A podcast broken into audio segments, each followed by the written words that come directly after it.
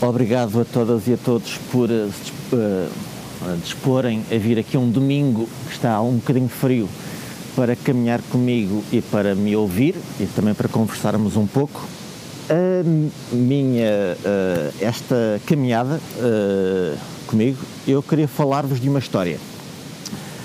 De uma história que eu li há muitos, muitos anos atrás. E queria partilhar convosco essa história e partilhar porque é que eu acho que essa história é importante para mim. Isto não parece muito interessante, pois não? Mas vou tentar aproveitar essa história para falar também de outras coisas e também para falar desta árvore. Não sei se já repararam bem nesta árvore, que é um plátano, e segundo uma placa que tem ali atrás, eh, este plátano foi classificado em 1947 como sendo centenária, de modo que esta árvore tem quase 200 anos nesta altura. E ainda mais curioso que está cheio de nomes de pessoas.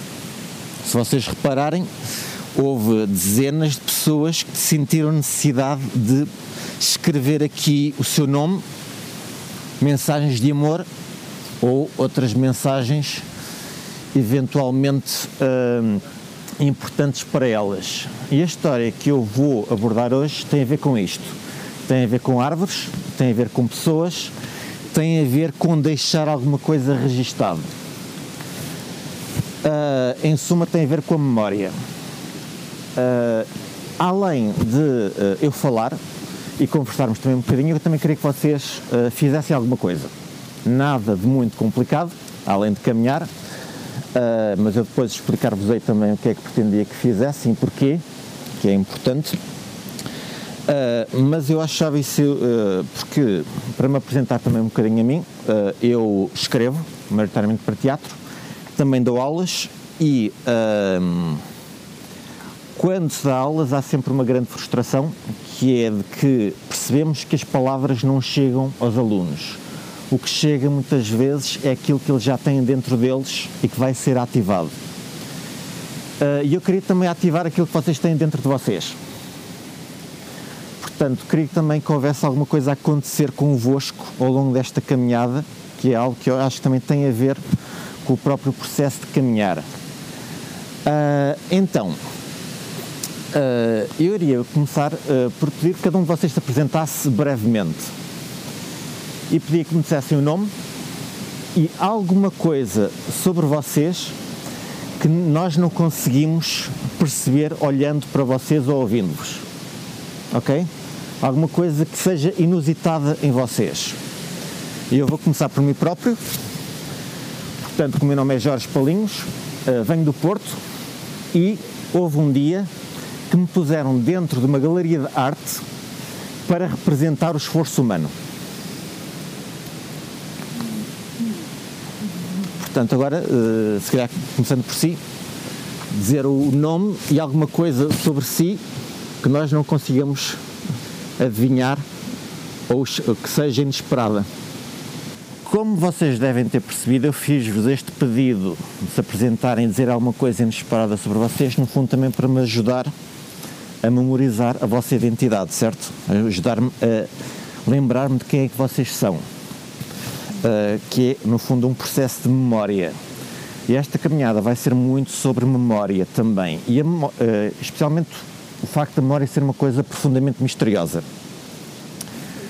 Uh, reparem o que é a memória. A memória é nós termos presente alguma coisa que está ausente.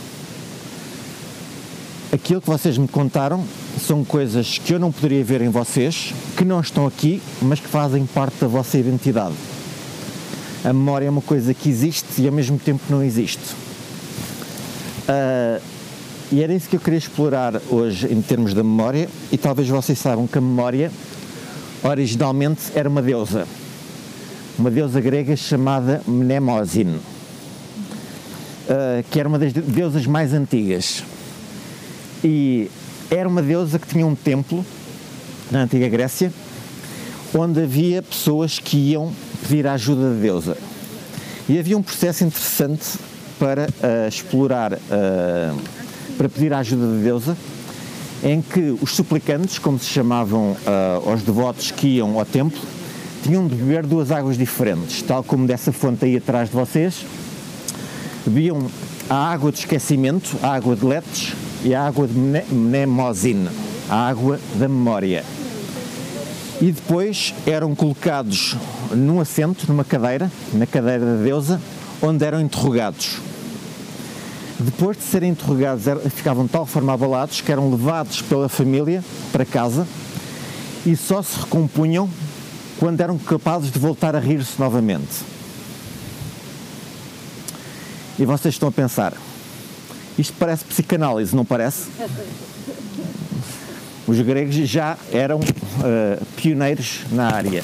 Mas vejam esta ligação também da memória, não é? E como a memória, a interpelação da memória tem efeito tanto há 2500 anos atrás como pode ter efeito hoje. Portanto, nós vamos começar a nossa caminhada pela memória, e já vão perceber porquê, mas eu primeiro ia dar-vos uma coisa para auxiliar a caminhada. E por isso vou precisar da ajuda de Carolina por causa das regras de segurança. Pronto, os blocos e as canetas são vossos. Podem depois levá-los para casa.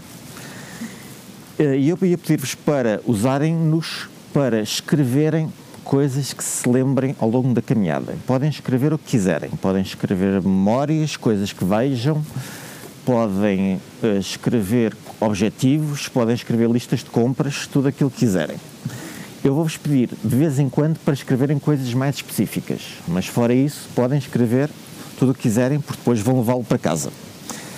Mas poderá acontecer que eu vos possa pedir para partilhar alguma coisa comigo ou com toda a gente, ok?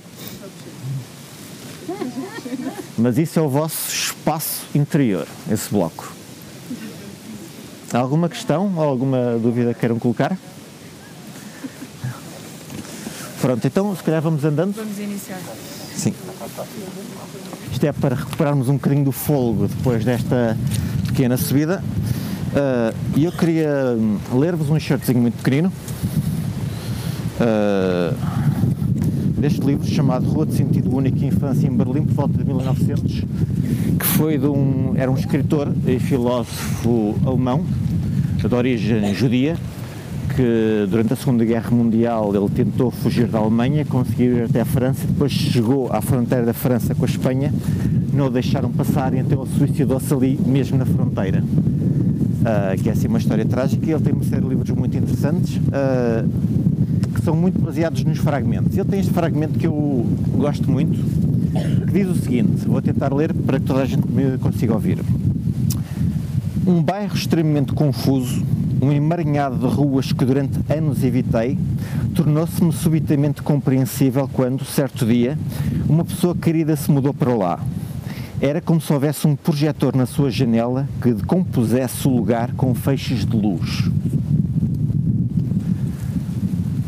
Portanto, ele está a falar de um bairro de Berlim que ele nunca conseguiu orientar-se lá até o momento em que havia uh, uma rapariga, que isto é, tem a ver com a juventude dele, que passou a morar lá e de repente todo aquele espaço passou a fazer sentido. Porquê? Por causa dela, pela luz que irradiava. Exatamente, ou seja, porque havia um foco, havia um ponto que o orientava. Nós que também estamos a navegar num espaço, um espaço que a maior parte de vocês não conhece, não é?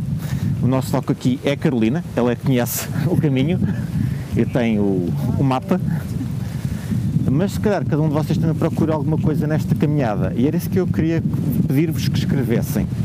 Ou seja, que a primeira coisa é que escrevessem o que é que vocês esperam encontrar nesta caminhada. Não precisam de estar a escrever coisas muito complicadas nem muito elaboradas são, no fundo, notas mentais, pontos de referência para vocês se orientarem. Como é que se Walter Benjamin. Ah,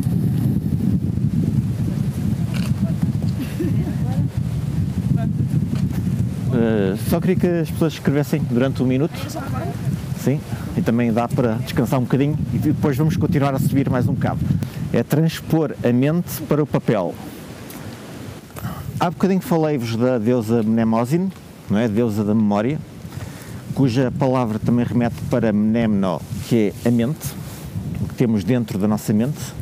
E a deusa Mnemosyne, além de ser a deusa da memória, é também a mãe das artes. Supostamente teve uma relação amorosa com Zeus, com o deus Zeus, que tinha relações amorosas com quase todas as mulheres que encontrava, ou deusas, e foi de ambos que nasceram as nove musas das artes, uh, Calíope, uh, uh, a Tália, a deusa da comédia, a Melpomene, a deusa da tragédia, etc. Ou seja, é como se a arte, já que estamos a fazer uma caminhada de arte, surge do casamento entre a memória e a inspiração, o fulgor divino. Uh, e falando em inspiração, na próxima etapa eu gostava que toda a gente inspirasse muito bem. Para já, porque é subir, não é muito uh, violento, mas é subir. Uh, e depois gostava que, também que tentássemos fazer uma caminhada zen durante algum tempo uma caminhada zen é uma caminhada em meditação. Como é que funciona? Através da respiração, sintonizando a respiração com os passos.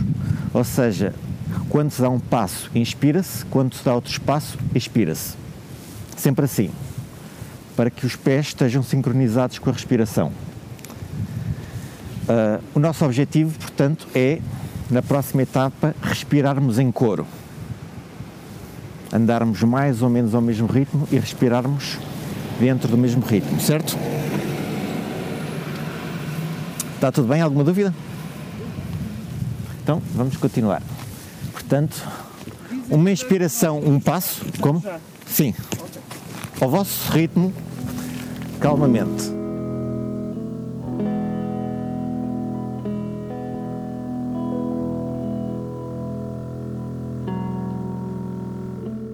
Então alguém conseguiu fazer, sincronizar os passos e as respirações? É que exige um ritmo muito particular.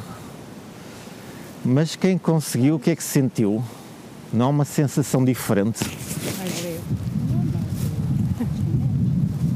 Já quando também a pessoa tem alguma dor ou dificuldade, se fizer essa respiração, aguenta melhor. Exato, sim. Sincronia que a respiração é uma coisa muito importante que altera muito a nossa consciência e normalmente a meditação zen procura colocar a consciência no presente. Quando nos focamos na respiração, focamos no que está a acontecer nesse preciso instante e não estamos preocupados com o que vai acontecer a seguir, nem a pensar no que é que nos aconteceu antes. É esse o princípio da meditação, é estar naquele instante só a sentir o que está a acontecer naquele momento no fundo, é ir contra a memória e contra as expectativas, contra a ansiedade. Um, nós estamos aqui a passar uh, por uma série de medronheiros, como vocês podem ver, uh, muitos já estão um bocado passados da validade, outros ainda são comestíveis. Vi que algumas pessoas começaram já a colher os medronhos, estão à vontade para colher mais se quiserem. Não exagero, depois pode experimentar. Pois, sim, não em demasia. Uh, mas já que estamos aqui, eu queria contar-vos a história. Eu falei-vos há bocadinho que ia falar-vos sobre uma história que li há muitos anos e eu queria contar-vos o que é que eu me lembro desse instante. Isto não foi uma história que eu tenha vivido, não é autobiográfica, nem aconteceu numa altura importante ou marcante da minha vida. Foi na escola primária, há décadas atrás, que na escola havia um armário chamado Biblioteca Escolar, que tinha livros que eram emprestados aos alunos. E houve um livro que uma vez eu levei, que era um livro de histórias de mitologia grega. Tinha várias histórias adaptadas para crianças, e eu li-as todas, mas só me lembro de uma. É a única história que eu me lembro desse livro e é uma história que eu me lembro até hoje, que é uma, para mim, é uma coisa que me surpreende bastante. Eu, nesta fase da minha vida, já li, diria se calhar, milhares de livros, já vi imensos filmes, já ouvi imensas histórias, mas não me lembro da maior parte delas. Lembro-me de algumas e lembro-me desta que já li há uns 30 anos ou mais. E a questão é porquê? O que é que esta história tem de, que tenha sido tão marcante para mim na altura? E eu vou-vos contar esta história tal como eu me lembro dela. A história consiste em dois deuses, Júpiter e Mercúrio, que se disfarçam de seres humanos e vão passear por uma zona uh, campestre, uma zona rural, onde visitam várias aldeias como se fossem mendigos e pedem dinheiro. E pedem alimentos aos habitantes locais, mas os habitantes tratam-nos mal, uh, rejeitam-nos, recusam-lhes a entrada da casa. Menos a casa de um casal, um casal já idoso, que os acolhe muito bem, lhes dá toda a comida que têm em casa.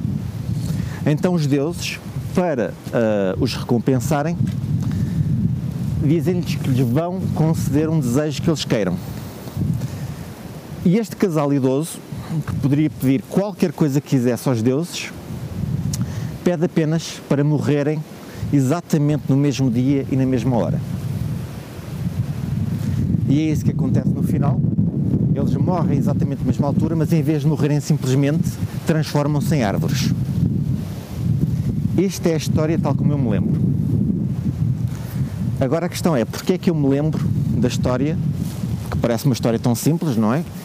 Que não tem nada a ver com, com a minha vida, uh, até hoje. Era isso que eu vou falar-vos a seguir, mais tarde, mas para já eu queria desafiar-vos também a pensarem exatamente na mesma coisa. Tentarem lembrar-se de uma história que tenham lido, que tenham visto, que alguém vos tenha contado, que não seja algo que vocês viveram, mas que ainda se lembram dela até, até o dia de hoje e escreverem-na brevemente. Não têm de elaborar muito. Pode ser eh, contada, Sim. Pode, pode ser qualquer, qualquer tipo de história, não é? Sim, que não seja vivida, mas que tenha chegado até vocês e que ainda se lembrem dela. Podemos ir andando e vão pensando nisso e tirando notas. Agora o caminho vai ser mais fácil esta foi a nossa grande subida. A partir daqui, as subidas vão ser mais, bastante mais simples. Um, eu só queria falar-vos um bocadinho. Nós começámos junto de um plátano e agora queria falar-vos do Platão. Isto parece um trocadilho, mas não é. Porque o Platão, vocês devem saber que foi um filósofo grego muito importante, não se chamava Platão. Chamava-se Aristóteles só que era conhecido por Platão por ser um homem grande e forte, como se fosse um plátano. Portanto, ele entrou para a história chamado Platão, mas chamava-se Aristóteles. E o Platão é importante para esta caminhada porque é o primeiro filósofo da memória. É uh, primeiro um dos primeiros filósofos e aquele que mais preocupado com a memória. Ele vai escrever três livros diferentes só sobre memória. O primeiro é este aqui, chamado Menon, e tem outro chamado Eutifron, e tem outro chamado Tieto, uh, desculpem, Tieteto. Um, e porquê é que a memória é importante para Platão? Porque para Platão a memória era aquilo que dava a identidade às pessoas e era aquilo que constituía a alma, que era imortal para Platão. Portanto que para Platão a alma era imortal porque era feita de memórias. E quando a alma entrava num corpo, tinha de recuperar as suas memórias. E o que era a memória para Platão? Pode ver um bocadinho dela, por favor. Estou a ficar um bocadinho com a garganta seca do pó da, da estrada.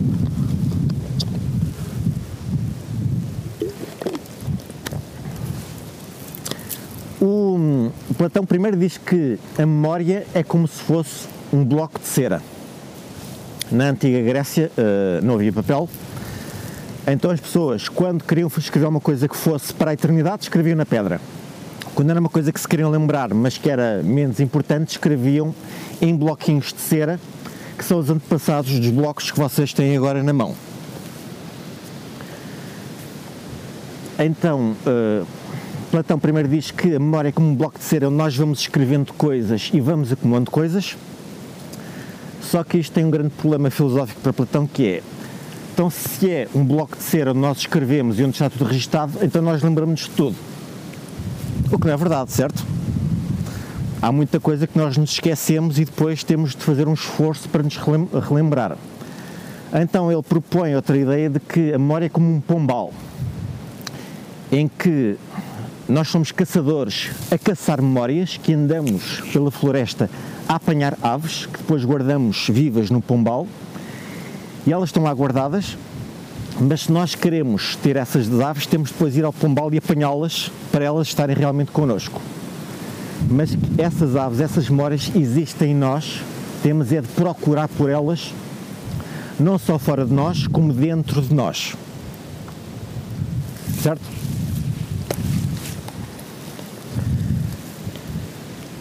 E por isso eu queria pedir-vos agora que procurassem uma coisa que era coisas do espaço que pudessem guardar no bloco. O mais normal será folhas de árvores, certo? É o clássico para marcar livros. Mas se encontrarem outras coisas interessantes que possam guardar no bloco, que não seja só escrever, no resto do caminho vão procurando e apanhando folhas. Há muitas árvores aqui de folhas diferentes, eh, pedrinhas, eventualmente, ouriços, vagas, insetos, o que quiserem, ok? Alguma questão? Bem, estamos aqui todos. Estava há bocadinho a falar-vos do Platão e queria falar-vos agora de outros filósofos. Os filósofos estoicos. Não sei se já ouviram falar, mas conhecem pelo menos a palavra estoico, não é? Uh, que é uma palavra que normalmente remete para alguém que parece que não é afetado por nada, que mantém assim uma atitude de fortaleza e de, se calhar, alguma insensibilidade perante a vida. E isto, esta imagem comum surge da, da filosofia estoica, que era uma escola filosófica da antiga Grécia e depois da antiga Roma, uh, que em traços muito gerais era uma escola que tentava perceber como é que se pode viver bem. E para eles viver bem era viver sem sofrimento, viver sem sofrer. E para os estoicos, aquilo que nos causava sofrimento é aquilo que nós não controlamos. As coisas que vêm de fora de nós eh, as, as, sensações que nós não controlamos, as emoções que tomam conta de nós, uh, o querermos controlar um destino que nos ultrapassa. E aquilo que nos trazia felicidade para os estoicos era aquilo que nós conseguimos controlar, aquilo do qual nós éramos donos. E aquilo que nós éramos donos era aquilo que nós queríamos fazer na vida, o nosso objetivo na vida, o nosso foco. Mas a grande questão é como é que nós sabemos o que é que queremos fazer com a nossa vida? Como é que nós sabemos qual é que é o nosso objetivo? A solução para eles era conhecermos a nós próprios, sabermos quem é que nós somos. Que também não é muito fácil, certo? Sabermos quem é que nós somos.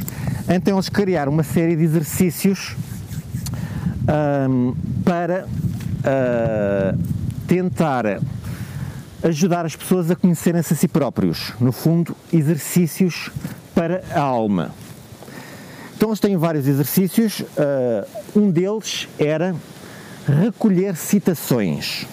Ou seja, quando uma pessoa ouvia uma, uma história, uma frase, ou lia uma história, uma frase que gostava muito, registá-la num caderno ou num bloco de cera.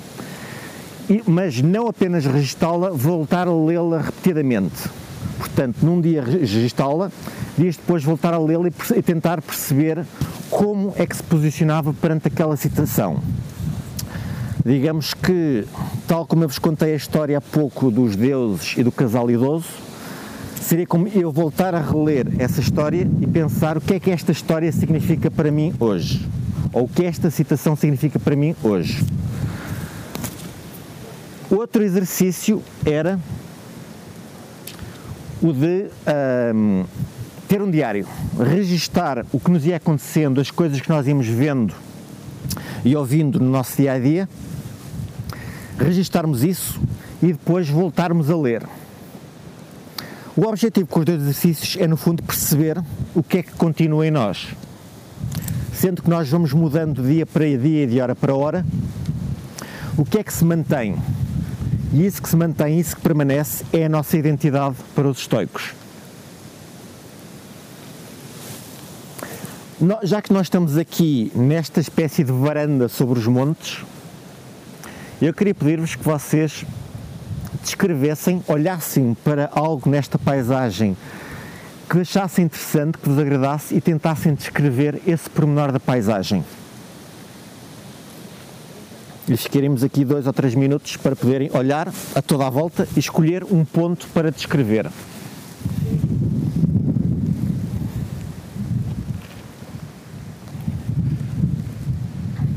Quem estiver eh, cansado também se pode sentar um bocadinho, que há uma série de troncos caídos no chão. Dá também para descansar um pouco.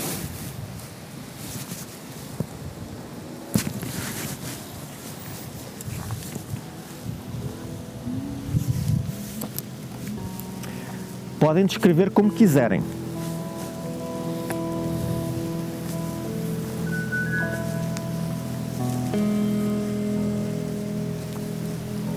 Podem também descrever uma pessoa que vos interessa aqui. Qualquer coisa vale.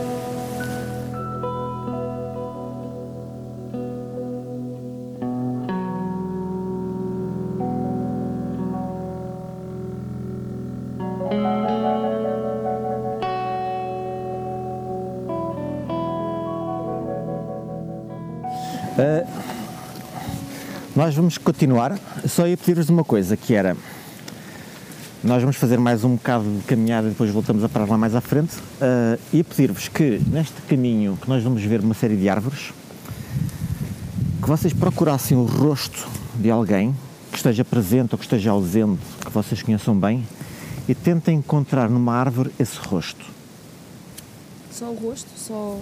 Sim, ou figura, mas uh, tentem associar essa árvore a uma pessoa que conheçam.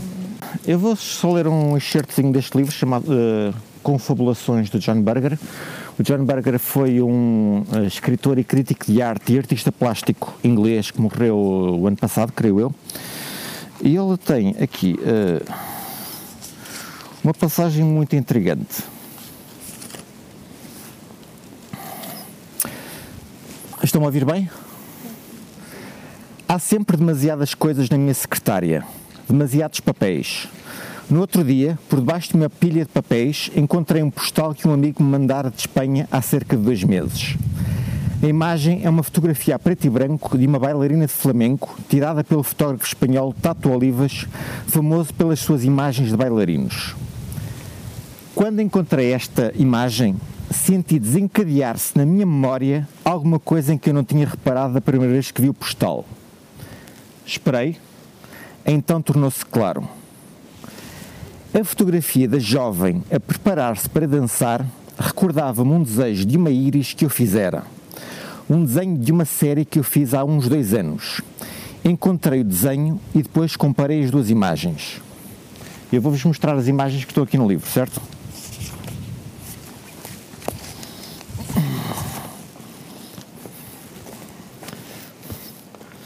A íris, a bailarina. que há semelhança. Há, há, há semelhança, as duas imagens têm semelhança. Sim, Pelo movimento, da, há ali qualquer coisa naquela saia tem a ver com aquela folha, com a, uma das pétalas. sim. Tem ali, Há ali uma forma que se assemelha. forma, sim. Mas vejam que ele. Sim, Sim, sim, Sim. sim, obviamente. vejam que ele, eh, por causa de uma fotografia, lembrou-se de um desenho que tinha feito há dois anos atrás. Ou seja, que é uma forma de pensar singular, em ter uma certa sensibilidade para olhar para as coisas e conseguir relacioná-las. Que é também a forma como a nossa memória funciona. Nós conseguimos lembrar-nos das coisas quando elas estão associadas a algo. Que é o que eu faço quando estaciono o carro. Ou seja, eh, estão a ver aqueles parques de estacionamento de centros comerciais enormes que têm códigos de letras e de números, e o que eu faço é tento associar essas letras e números a alguma coisa da minha vida. Nunca falha. Mas eu faço isso, eh, há quem tire fotos, é verdade, mas eu faço isso justamente para treinar a memória e para ativar a minha memória. E isto é uma técnica de memória da antiguidade clássica. Na antiguidade a memória era muito valorizada. Os primeiros bardos e poetas eram distinguidos por facto de terem uma memória e serem capazes de memorizar imenso texto. Por exemplo, a Ilíada e a Odisseia eram memorizadas, e aquilo são páginas e páginas, hoje num livro, que eram memorizadas por uma única pessoa que se lembrava daquilo tudo. Como é que eles faziam isso? Através do contexto e da associação. Especialmente através de um método chamado Palácio da Memória, que foi inventado por um poeta grego chamado Simónides de Ceos, que uh, teve um grande azar na vida, que foi uma festa, estava cheio de gente, e durante a festa a casa onde eles estavam ruiu e caiu-lhes em cima. Morreu a maior parte das pessoas, mas Simónides, que sobreviveu, apercebeu-se que conseguia lembrar-se exatamente da posição de todas as pessoas que estavam na festa. Quem eram e onde é que estavam. E a partir daqui fez uma relação entre memória e espaço. O Palácio da Memória é uma técnica de memória em que se imagina alguma coisa importante e essa coisa importante é colocada no espaço. É colocada num determinado sítio. Pode ser um sítio real ou um sítio imaginário. E a pessoa vai andando por esse espaço, vendo as coisas importantes, até elas ficarem dentro da memória, até ficarem dentro da, do contexto da, nossa cabeça. Uh, e isto é, no fundo, uma forma também de memorização. No fundo, usar o caminho como recordação, como meio de lembrar. Uh, e agora não tenho de escrever, mas acharia interessante que se vocês tentassem colocar alguma coisa importante que se querem lembrar, seja uma pessoa, seja uma coisa que precisam de comprar, tentassem colocá-la neste caminho. Onde é que a colocariam? E se isso vos ajuda a relembrar ou não. Obrigada. Eu também queria chamar-vos a atenção para esta planta aqui, que é, uh, tanto quanto sei, uma tintureira, que era usada na Idade Média para tingir tecidos. Mas não é comestível. Se tentarem comê-la, uh, não morrem, mas não se sentirão nada bem. mas é. Uh, para, além de ser muito bonita, é invasora e vão ficar com os dedos todos tingidos se lhe tocarem no, no, Não, é melhor não levar à boca, não queremos ninguém sentir-se mal.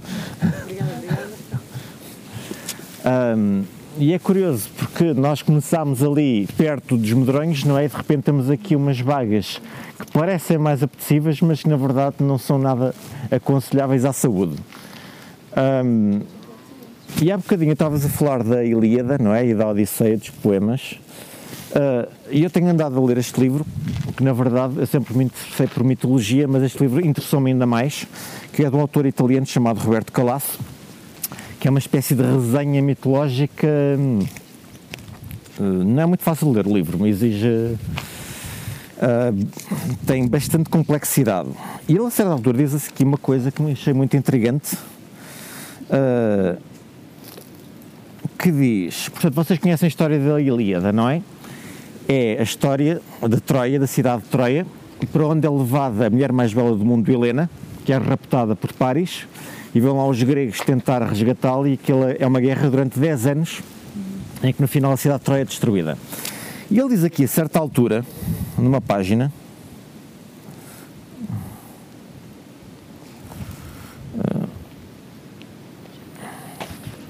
que Paris, depois de ter raptado Helena, em vez de levar para Troia, levou-a para outra cidade, Mênfis. E aí Helena ficou presa pelo rei de Mênfis e Paris voltou para Troia. Ou seja, isto é assim uma hipótese uh, brutal que é que ele acaba por dizer aqui.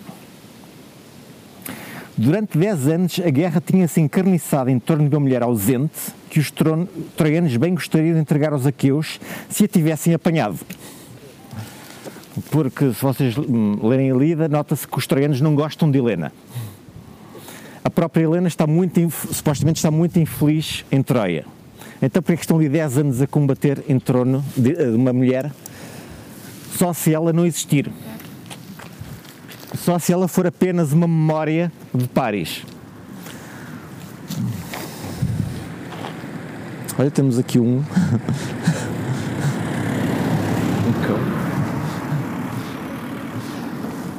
Por reparem, se Helena existisse e estivesse em Troia, eles bastava entregarem a mulher e acabava-se a guerra.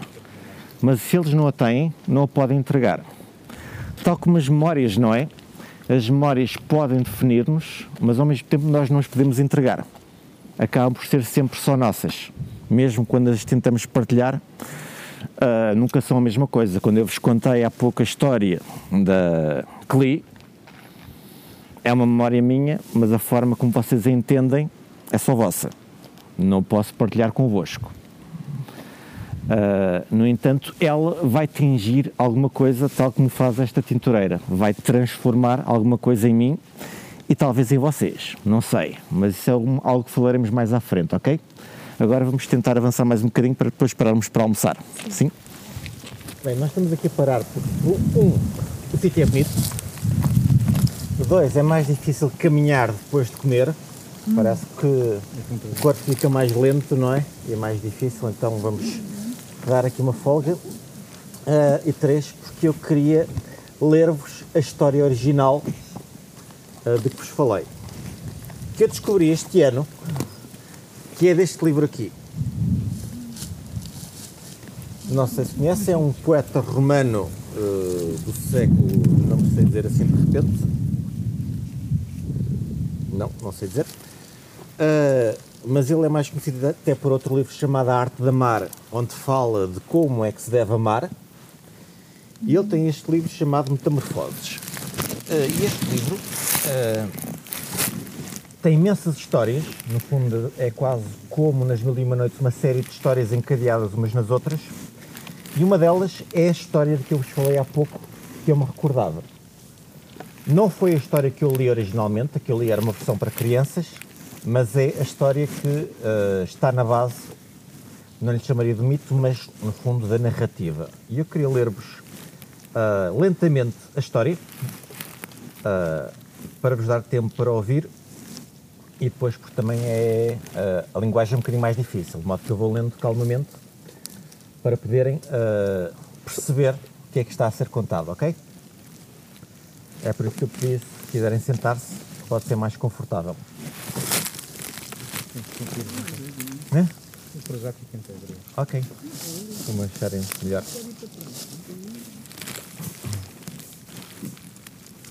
Há nos montes da Frígia um carvalho junto a uma tilha, rodeado de um muro à volta.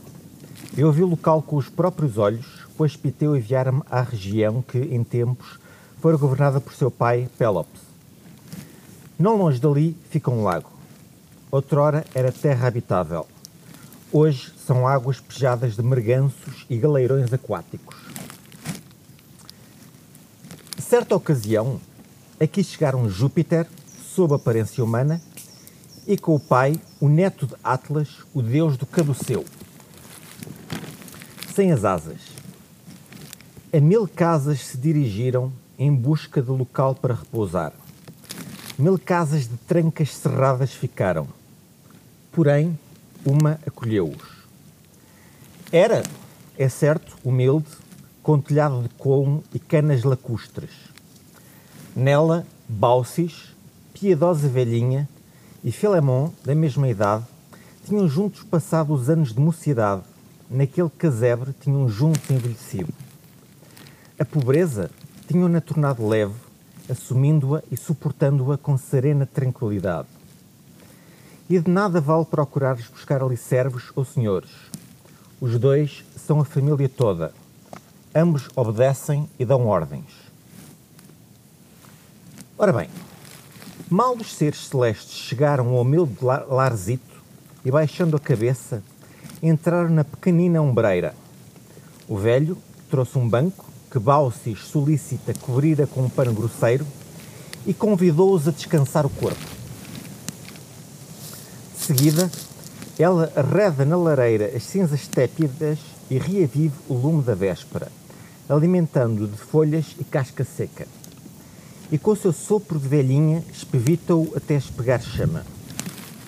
Do teto, desce achas todas rachadas e ramos secos. Parte-os em pedaços e põe-nos debaixo de um potezito de bronze.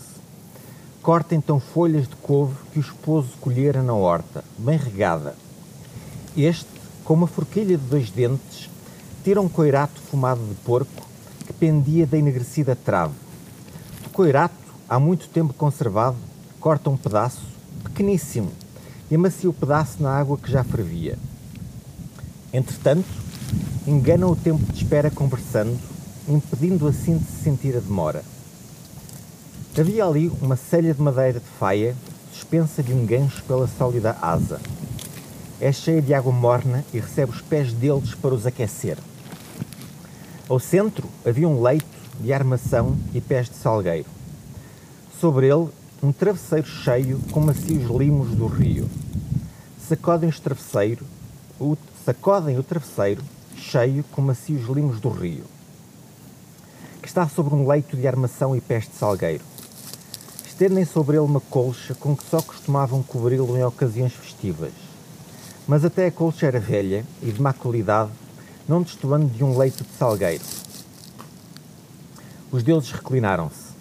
De vestido arregaçado, a tremer, a anciã põe a mesa. Um dos três pés de mesa é mais curto. Um caco iguala-o aos outros. Posto de baixo, a inclinação emenda e a mesa nivelada é limpa com verdejante hortelã.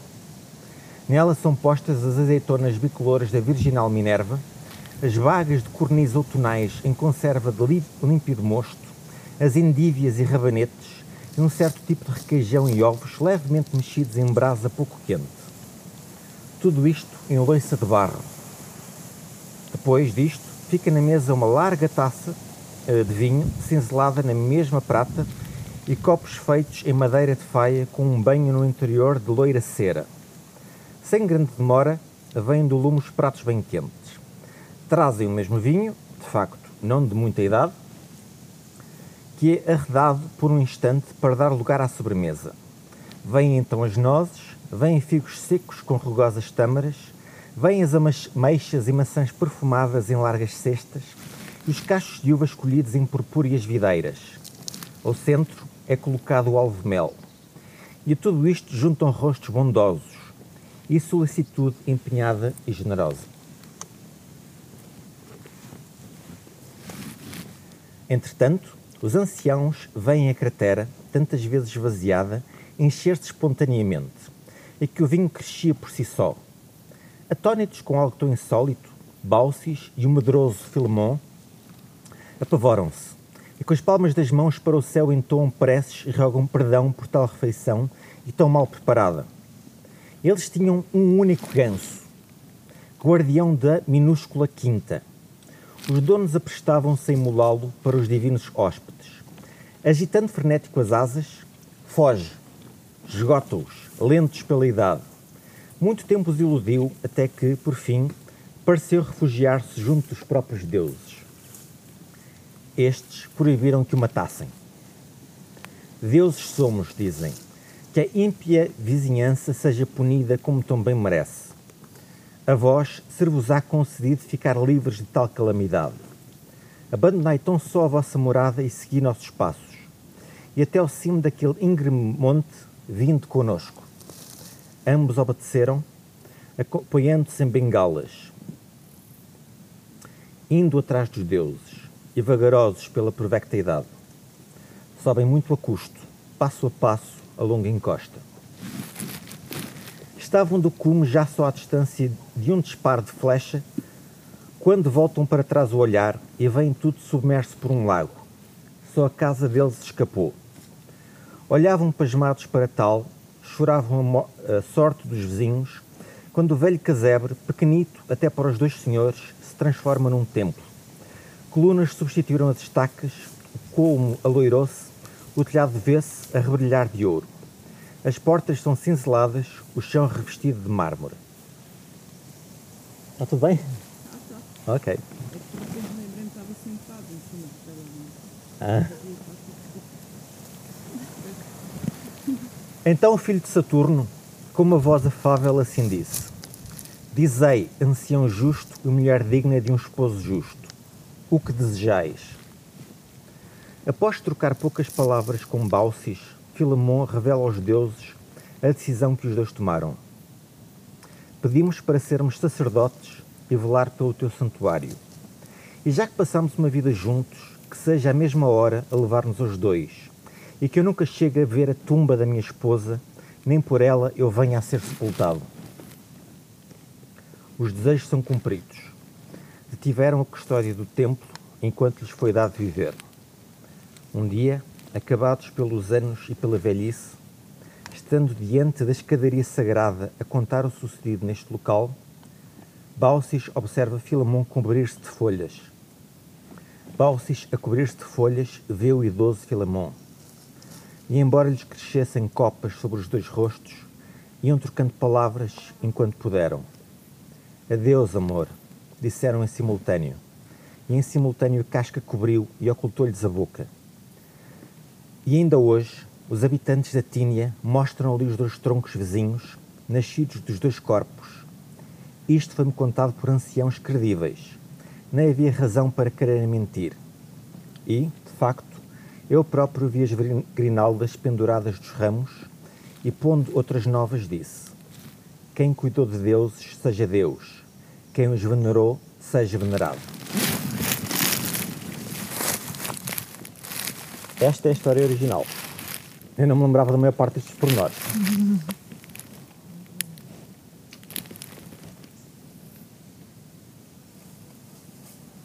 Não sei se querem fazer alguma pergunta. Exatamente essa história com que idade? Uh, ali a versão para crianças devia terem uns 7, 8 anos. E a linguagem era muito mais simples do que esta, claro. Mas a história é exatamente a mesma.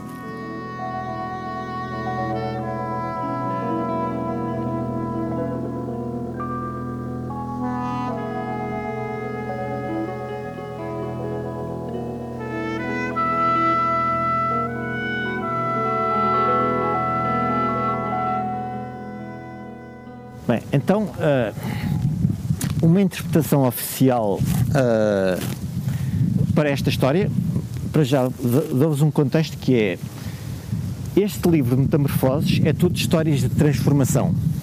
São contadas muitas histórias, mas todas as histórias são sobre transformação. E porquê? Porque o vídeo está a tentar uh, ilustrar, explorar um conceito de um filósofo chamado Lucrécio, que tem um livro chamado Da Natureza das Coisas. E para Lucrécio uh, era aquele princípio que nada se perde, tudo se transforma. Ou seja, que tudo que é natureza é transformação de qualquer outra coisa. De modo que esta transformação de Bálcias e Filemon em árvores é no fundo a natureza, uh, o ciclo da vida, não é? É recomeçar novamente de uma forma diferente. Esta é uma interpretação possível. Há também esta questão que a Lúcia apontou, que é esta história tem pontos em comum com histórias bíblicas tanto da Arca de Noé como da história de Sodoma, ou seja, de uma comunidade que, é, que se portou mal, que não fez aquilo que era suposto, então é toda punida, menos uma casa, uma família que cumpre uh, o que é pedido pelos deuses. Neste caso, é eles serem caridosos para com os deuses, mesmo quando eles surgem na forma de mendigos. Isto é uma interpretação oficial, obviamente já tem a ver com uh, leituras e conhecer o contexto histórico. Há mais, pormenores mais interessantes. Vocês lembram-se quais é que são as árvores em que eles foram transformados? Filemon foi transformado num carvalho e Baucis foi transformada numa tília. O carvalho é uma árvore robusta que sobrevive aos incêndios, como aliás o sobreiro e o carvalho são da mesma família, e uh, a tília é uma árvore que dá o chá, não é? Que tem uh, propriedades terapêuticas. Ou seja, que no fundo, uh, estas duas personagens de Baucis e Filemon transformam-se em algo que vai fazer bem ao mundo. No fundo, aquilo que eles fizeram enquanto eram humanos continua partir, depois deles se tornarem árvores.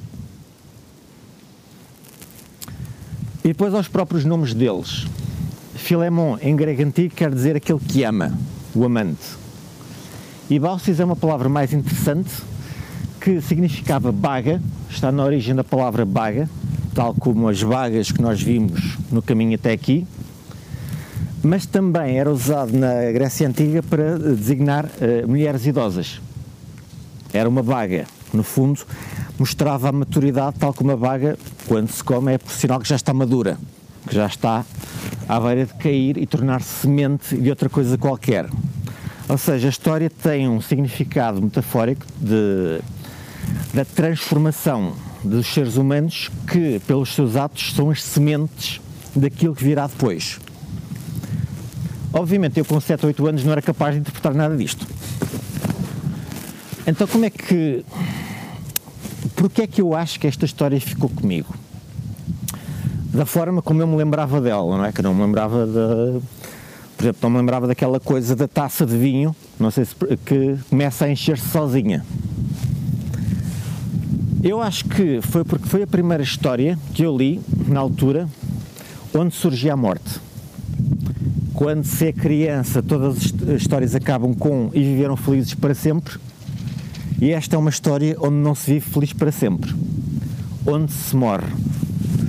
Onde é preciso lidar com a morte. E onde é preciso lidar com a perda.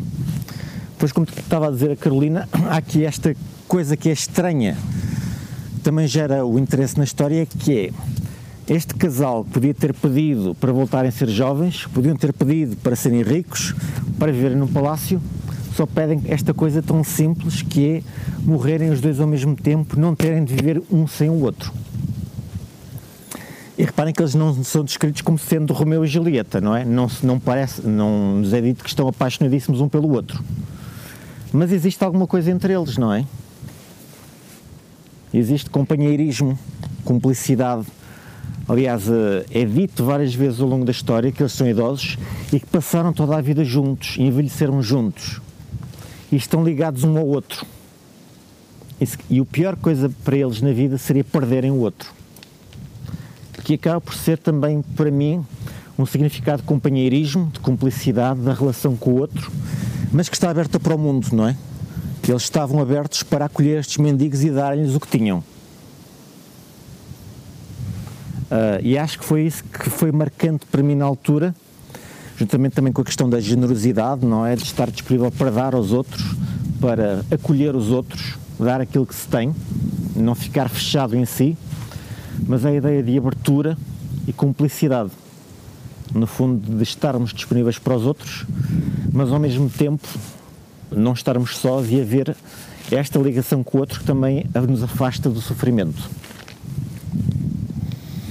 Acho que é por isso que eu lembrei sempre desta história. Mas com 7 anos você já ia muito à frente. Não, eu não pensei nada disto quando tinha 7 anos. Não sabia que me lembraria, ia lembrar da história o resto do tempo, porque na verdade acho que é isso que é interessante nas histórias, é que elas ficam connosco mesmo quando nós não entendemos o seu significado. Às vezes até ficam mais connosco quando nós não entendemos o seu significado.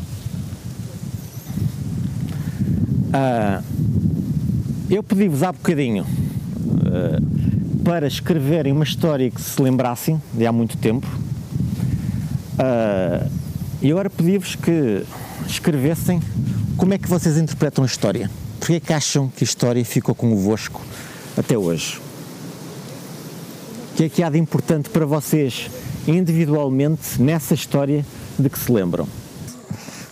Bem, temos aqui o nosso grande obstáculo que nós vamos uh, arranjar maneira de passar. Ali embaixo já a estrada, já devem estar a ouvir o, o ruído da moto, uh, onde terminamos. Eu, para terminar, e agradeço-vos a vossa atenção e a vossa participação e o vosso esforço também, não é que isto também é esforço. espero que tenham levado alguma coisa interessante daqui. Foi muito interessante. Obrigado. E ia pedir-vos que, já que vos falei tanto de memórias, que me deixassem uma memória. Ou seja, pedir-vos que no bloco que uh, têm, arrancassem uma folha para me dar. E essa folha pode ser algo que já tenham escrito, algo que tenham escrito uh, agora, como quiserem. No fundo, ficam como uh, a recordação da vossa experiência aqui para mim. O resto fica convosco, obviamente. Sim? isto é a portagem para passar aqui por cima do tronco. E visto vamos ter de passar aqui lentamente, não é? Quem não escrever a memória não passa Não, não vamos deixar aqui ninguém o dia todo, mas.